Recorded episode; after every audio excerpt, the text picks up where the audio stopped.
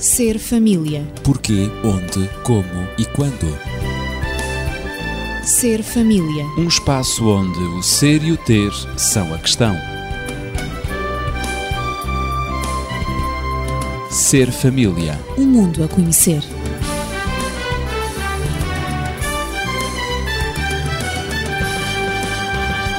Os sentimentos e costumes que são a base da felicidade pública formam-se no lar doméstico. Escreveu Honoré Mirabeau. Temos vindo a tratar do abuso, os maus tratos por negligência e também isto em especial em relação a crianças e adolescentes. Falámos em vários tipos de negligência, assim como nas consequências. Assim temos negligência por falta de cuidados de saúde, higiene pessoal, ao nível da alimentação, da segurança doméstica, das condições sanitárias em casa e habitacionais e também negligência por abandono. Hoje vamos falar de quê, exatamente? Tenho comigo Daniel Esteves, médico e terapeuta familiar, e também Natividade Lopes, professora que aborda os aspectos pedagógicos.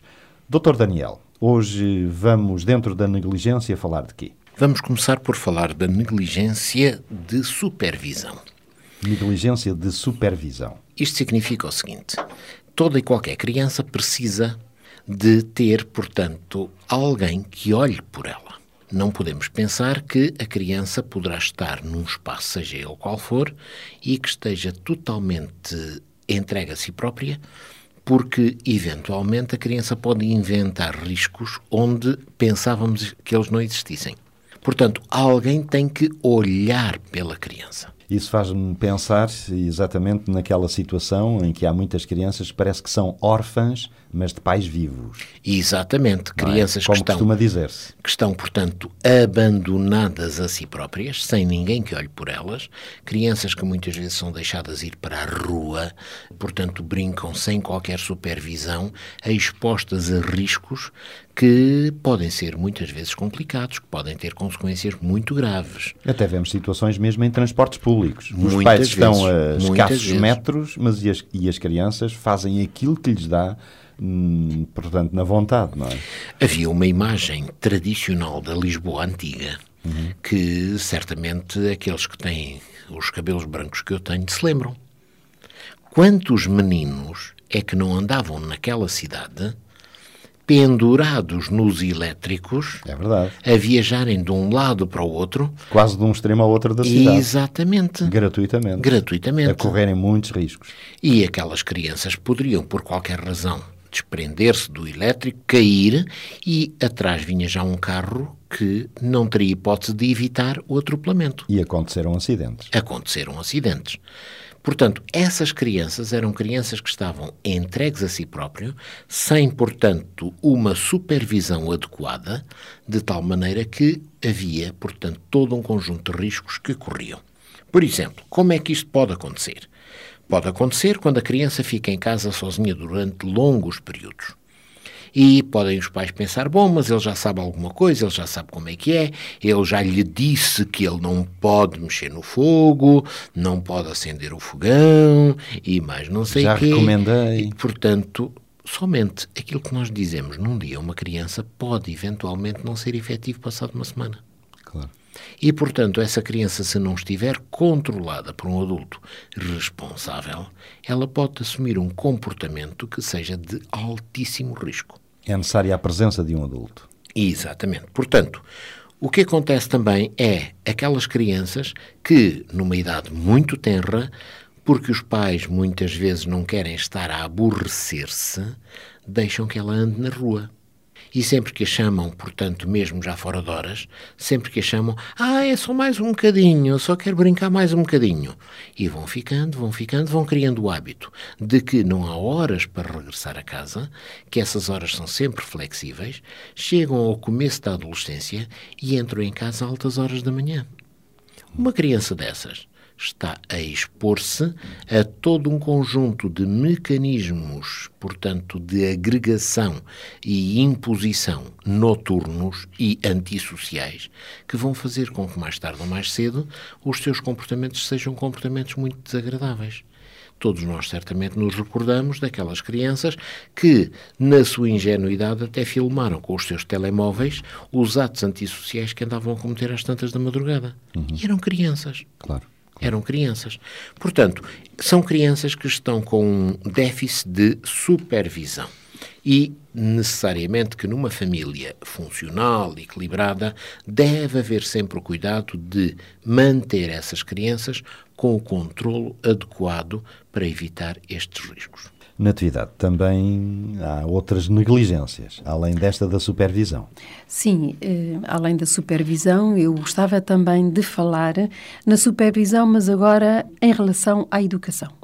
E há negligência também na supervisão, quando efetivamente a criança não é acompanhada nos, nos trabalhos escolares, por exemplo.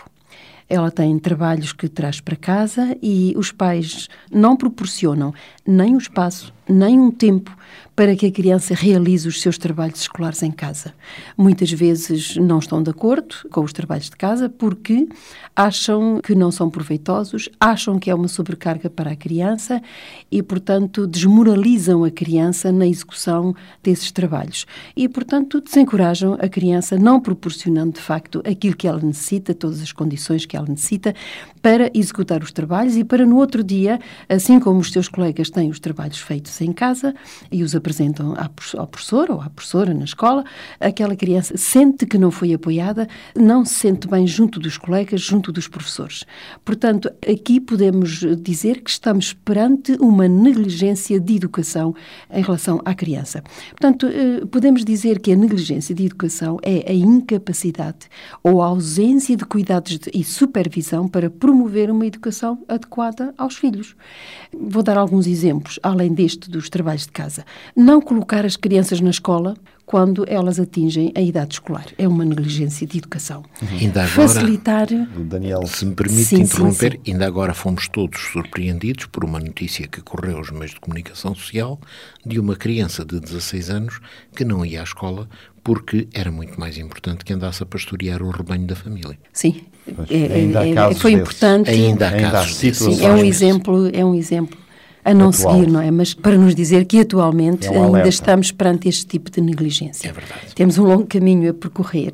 Facilitar que a criança não vá à escola ou que falte muitas vezes sem motivos fortes.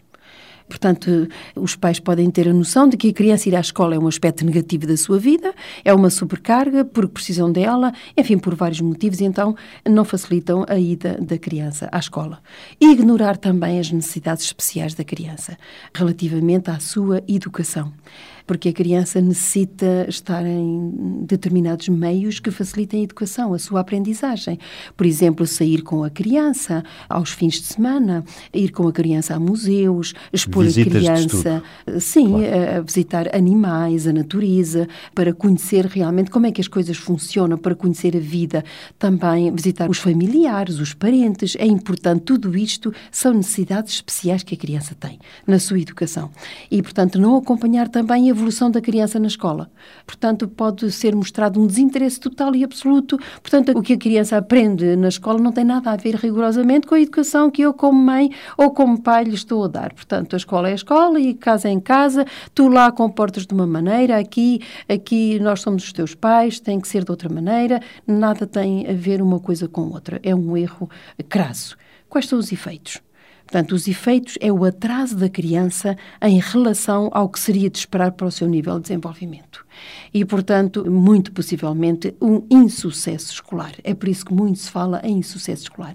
Tudo isto tem a ver com negligência que pode acontecer, mesmo inconscientemente, que os pais possam estar a desenvolver a negligência de Relacionado educação. com a educação. Exato. Mas também há outras negligências, negligência... A emocional, lá, por emocional. exemplo, também relacionada uhum. com esta, porque pois. emocionalmente a criança sente-se desprotegida, sente-se atingida. Quando os pais não proporcionam a satisfação das necessidades, necessidades de proximidade que a criança tem, necessidades de suporte emocional, de segurança emocional, de encorajamento, de acompanhamento, este acompanhamento que acabamos de referir, quer na escola, quer em qualquer situação da vivência da criança, portanto, eh, isto estamos a falar de negligência emocional. Poderei dar alguns exemplos. Rejeitar a criança e rejeitar a criança em todos os aspectos da vida, ou seja, não dar a importância que a criança tem, considerar que ela, por ser pequena, não é importante relacionar-se com ela, falar com ela, falar com ela, atendê-la quando ela mostra alguma necessidade, quando ela coloca uma questão, não é? Não dar carinho à criança, porque não tem importância, ela é tão pequenina, não, não sente, não é? Não há tempo sequer para se aproximar da criança, ignorar completamente o que a criança faz. Não interessa, são coisas de criança, as suas brincadeiras, o ela falar das brincadeiras, o ela por vezes assumir papéis como se fosse adulta e então contar histórias. As crianças inventam muitas histórias em certas idades, não é? Quando estão na idade do jardim de infância, são muito criativas, muito inventivas, têm um imaginário muito próspero e por vezes não se dá atenção a tudo aquilo que a criança diz. Não se está atento também aos estados de alegria, se a criança está alegre, perguntar Estás tão alegre, tão contente? O que é que aconteceu? Então qual é o motivo? Ou então estar, quando a criança está triste, não dar também atenção a esse estado emocional da criança.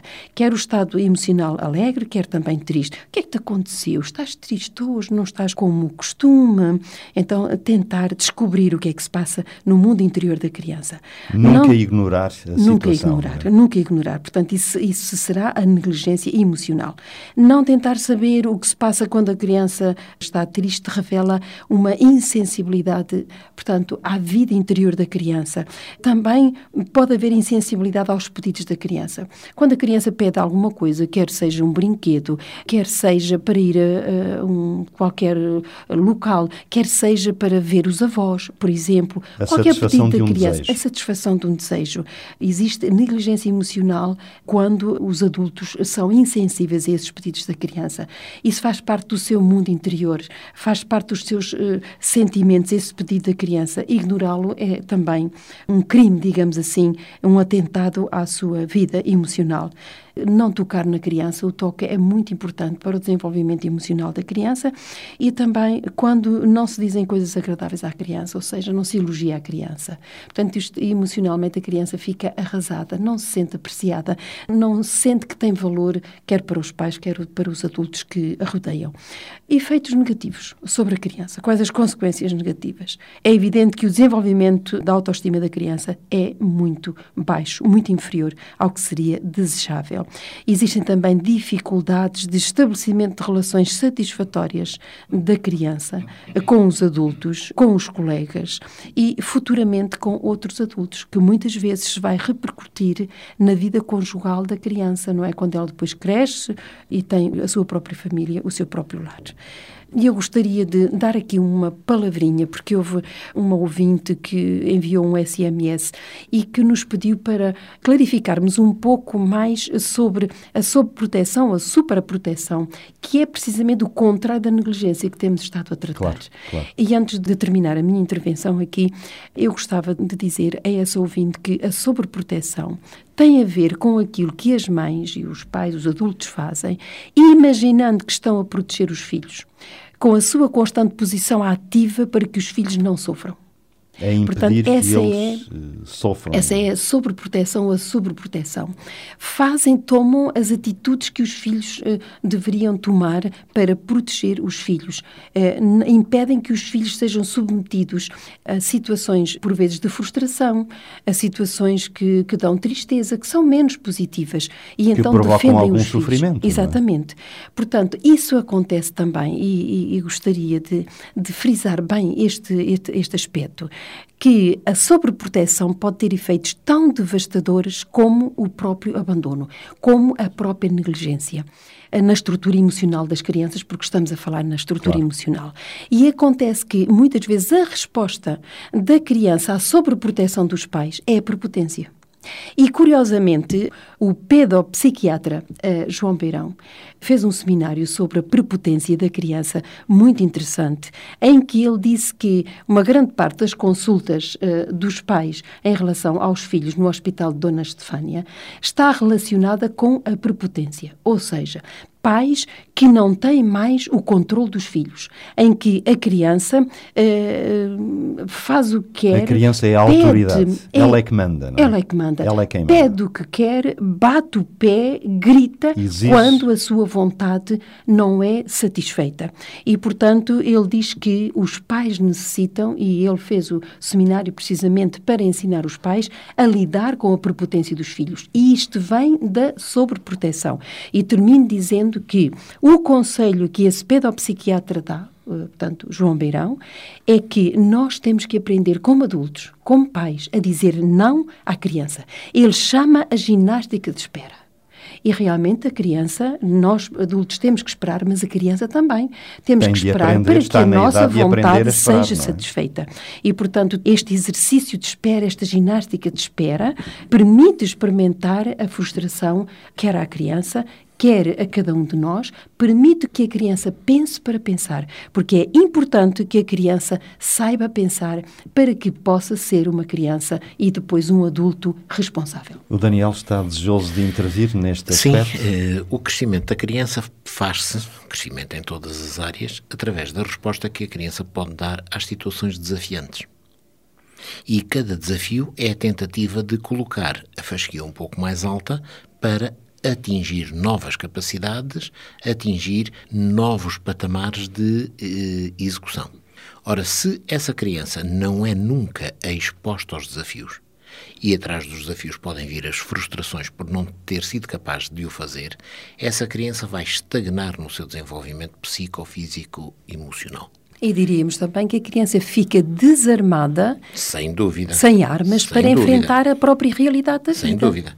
Em contrapartida, aquela criança que é incentivada a assumir os desafios, mesmo quando incapaz perante os mesmos, é incentivada a perseguir esse objetivo, é uma criança que mais tarde vai lutar muito bem e vai gerir muito bem as suas frustrações, vai saber ter objetivos na sua vida, vai, portanto, lutar por esses objetivos, aprende quando pequenina aquilo que deve ser o seu edifício mental de quando for mais adulto. Desenvolve os seus músculos emocionais e Exatamente, sentimentais, não é? Digo eu, Exatamente, numa é isso linguagem. É, é, simples. é isso Portanto, mesmo. poderemos, poderemos eh, resumir eh, dizendo que há necessidade na educação, há necessidade de manter o equilíbrio, portanto, entre a negligência e a sobreproteção. Claro. ou Isso é uma questão de equilíbrio, É uma dúvida. questão de equilíbrio. Bom senso. Bom senso. Do bom senso. É isso. Muito bem, bom. Mas, Daniel, há também, eh, por vezes, muita violência no lar, não é? E as crianças Sem também dúvida. ficam, às vezes, expostas a um ambiente violento.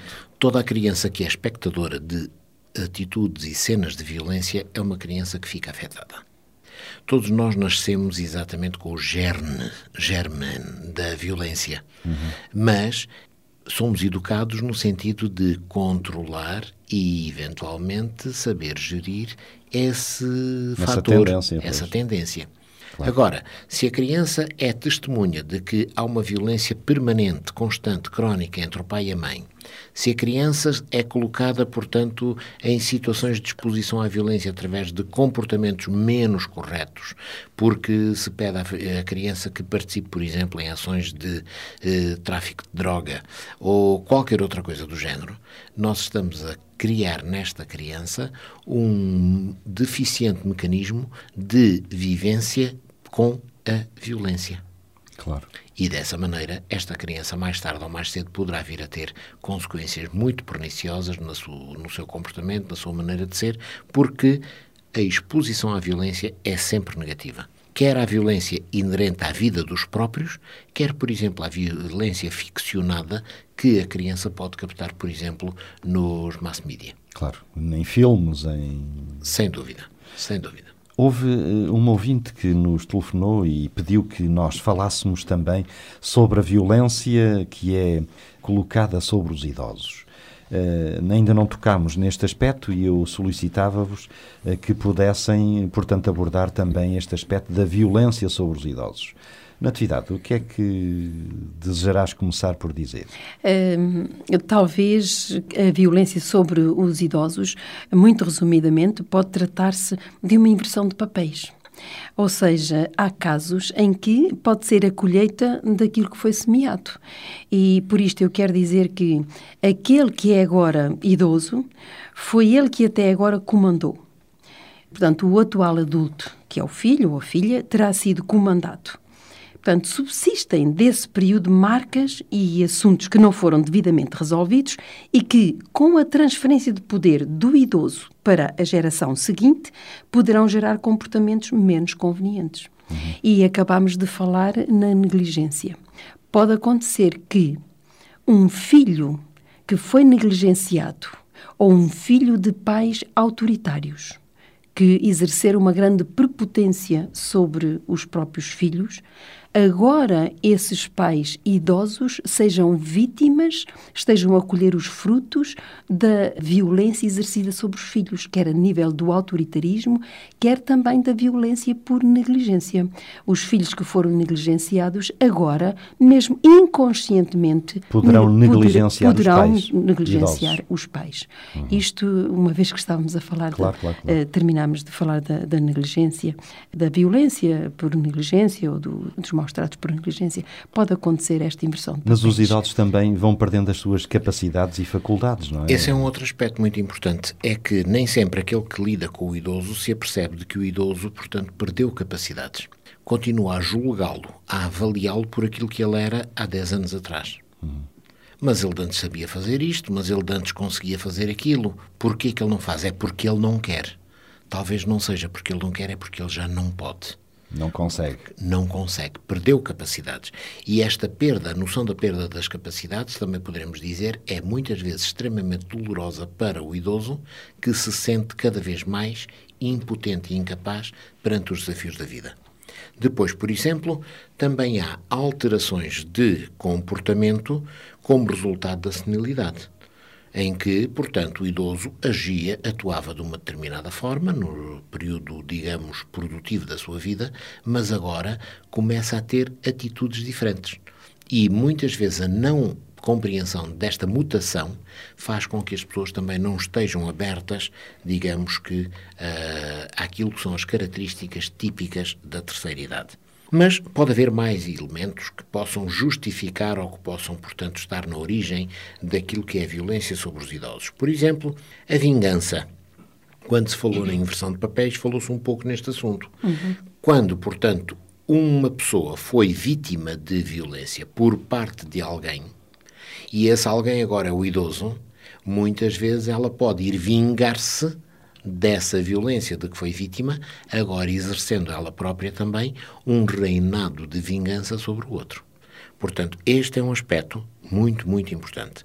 Um outro aspecto seria, muitas vezes, a insuficiência de envolvimento emocional entre aquele que presta os cuidados e aquele que os recebe. Por exemplo, um idoso que está entregue aos cuidados de uma nora, que eventualmente não sente qualquer ligação com ele, porque enfim, ele é um elemento estranho, eh, as relações nunca foram muito profundas eh, enquanto poderiam ou deveriam ter sido, e ela não tem uma ligação especial, ele não é o pai, ele é, portanto, um elemento estranho. E agora ter que estar a fazer o sacrifício de ter que suportar faz com que eh, isso se torne muitas vezes difícil. Desta forma, poderemos entender também que, nesta mesma linha, os prestadores de cuidados, por exemplo, nos lares, podem também ser levados a uma certa indiferença, a uma certa rigidez, a uma certa frieza no contacto com a terceira idade, porque emocionalmente não se encontram ligados a essas pessoas. São pessoas que não lhes dizem nada, são apenas objetos de trabalho ficam cauterizados até perante ficam, o sofrimento ficam, humano. Ficam cauterizados. Uhum. E depois também pode haver uma situação, e essa situação, portanto, também existe, infelizmente, com alguma frequência, que é o fascínio pelo poder a pessoa que eventualmente sempre foi dominada. Imaginemos uma senhora que, como criança, foi dominada, foi, portanto, uma criança vítima de uma certa violência. Depois, como mulher, como esposa, o mesmo acontece. O marido é que detém o poder, é que detém, portanto, as rédeas de tudo. Mas, de repente, essa pessoa vai trabalhar para um lar da terceira idade e agora é posta em contacto com elementos que, naturalmente, têm menos poder que ela estão mais fragilizados e ela agora extravasa tudo aquilo que são as frustrações que traz dos relacionamentos que tem para o poder que quer exercer sobre aquelas pessoas que ali estão. E, portanto, torna-se muitas vezes uma pessoa despótica, uma pessoa, portanto, que não é nada interessante no dia a dia. Ora, vejamos então como é que esta violência se pode manifestar. Pois, era o que ia para dizer. Manifesta-se de, de, variadíssimas maneiras, não é? Pode ser. No aspecto físico. Pode ser no aspecto físico. Infelizmente. por ele, não é? Infelizmente sabemos de casos, Acontece. não é? E sabe-se de casos que muitas vezes há uh, idosos agredidos portanto, quer em uh, ambiente familiar, quer em ambiente, portanto, de prestação de cuidados em lares. Por exemplo, violência moral, em que as pessoas não estão muito preocupadas em satisfazer os princípios, os conceitos, as convicções daquele que é o idoso. E, portanto, desvalorizam aquilo que ele pode dizer, aquilo que ele pode sentir, aquilo que ele pode pensar. Por exemplo, a violência emocional, quando, portanto, esse idoso não é devidamente amparado emocionalmente, muitas vezes pelo, pela própria família, que de algum modo o abandona na instituição onde o colocou, não lhe dá as visitas que, enfim, ele precisaria por exemplo, através da negligência, e ele precisa, sei lá, de fraldas, porque vivencia problemas de incontinência, ele precisa, portanto, de cuidados, precisa de ser amparado para poder, por exemplo, apanhar um pouco de ar, vir à janela ou ir, portanto, à rua ou qualquer outra coisa, e que não há ninguém que faça isso e ele acaba por ficar para lá num canto qualquer abandonado. A privação dos seus direitos também e, muitas vezes, o abandono em que ele, portanto, não tem ninguém para cuidar dele e vive, portanto, como um pária da sociedade, infelizmente. Em conclusão, talvez pudéssemos uh, dizer alguma coisa com prevenir toda esta violência sobre os idosos também, na atividade. Em conclusão, eu diria que deve haver correta consideração pelo idoso. Com isto eu quero dizer que nunca o idoso deve ser considerado a mais como uma pessoa que está a mais na família, que já viveu o suficiente e que o melhor seria partir. Um outro ponto deve existir profunda compreensão dos limites do idoso. O Daniel acabou de referir, precisamente, Exato. os limites físicos, mas também os limites psíquicos do idoso. Uh, portanto, a nível da memória, a nível da sua mente, claro. não funciona exatamente com a acuidade que funcionava quando ele era mais jovem. Eh, deve haver tolerância e respeito. Muita paciência. Muita tolerância, muito respeito por aquele que já viveu tantos anos. Uh, nunca o idoso deve ser tratado como uma criança. Isso passa pelo respeito. Nem na linguagem, nem no tratamento que é dado ao idoso, como se ele efetivamente uh, fosse uma criança. Isso é qualquer coisa que fere profundamente uma pessoa idosa. Isso talvez e... esteja enraizado um pouco naquele dito popular que nós, na idade, voltamos a viver uma segunda infância, não é? Sim, é, mas, infelizmente, mas não é isso que o idoso sente. O idoso claro. não sente que é criança. O idoso sente que é uma, uma pessoa digna de todo o respeito. E quando ele é respeitado, a sua autoestima, a sua própria atitude em relação aos cuidadores, àqueles que lhe prestam cuidados, é muito mais positiva. É muito mais fácil tratar um idoso que se sinta bem com a pessoa que ele é que sinta que tem valor, que sinta que é apreciado, do que um idoso que está à partida derrotado, que se senta mais, em que ele próprio se senta mais. Claro. O idoso é uma pessoa que é digna, que tem uma dignidade pessoal e que conquistou o respeito pela vivência, pela vida que ele viveu até ao presente que ele está a viver. E eu gostaria de terminar com um pensamento cujo autor não me ocorre neste momento. Filho és, pai serás. Conforme fizeres, assim acharás. Isto é, digamos, uma frase que eu posso dirigir uh, aos filhos que nos escutam.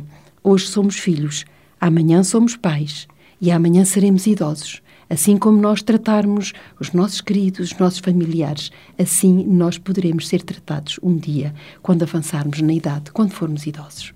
Como dizia o Mirabeau, e eu lembrei esta frase logo no início do programa, os sentimentos e costumes, que são a base da felicidade pública, formam-se no lar doméstico. No próximo programa, próxima semana, trataremos de uma pedagogia para a paz e não violência. Se nos quiser contactar, eh, colocar as suas questões, dúvidas ou fazer comentários e sugestões, tem à sua disposição o fixo 219 106 310.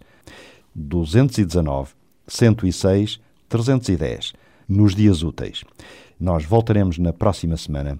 Entretanto, vivamos em paz, sem violências. Ser família. Porquê, onde, como e quando. Ser família. Um espaço onde o ser e o ter são a questão.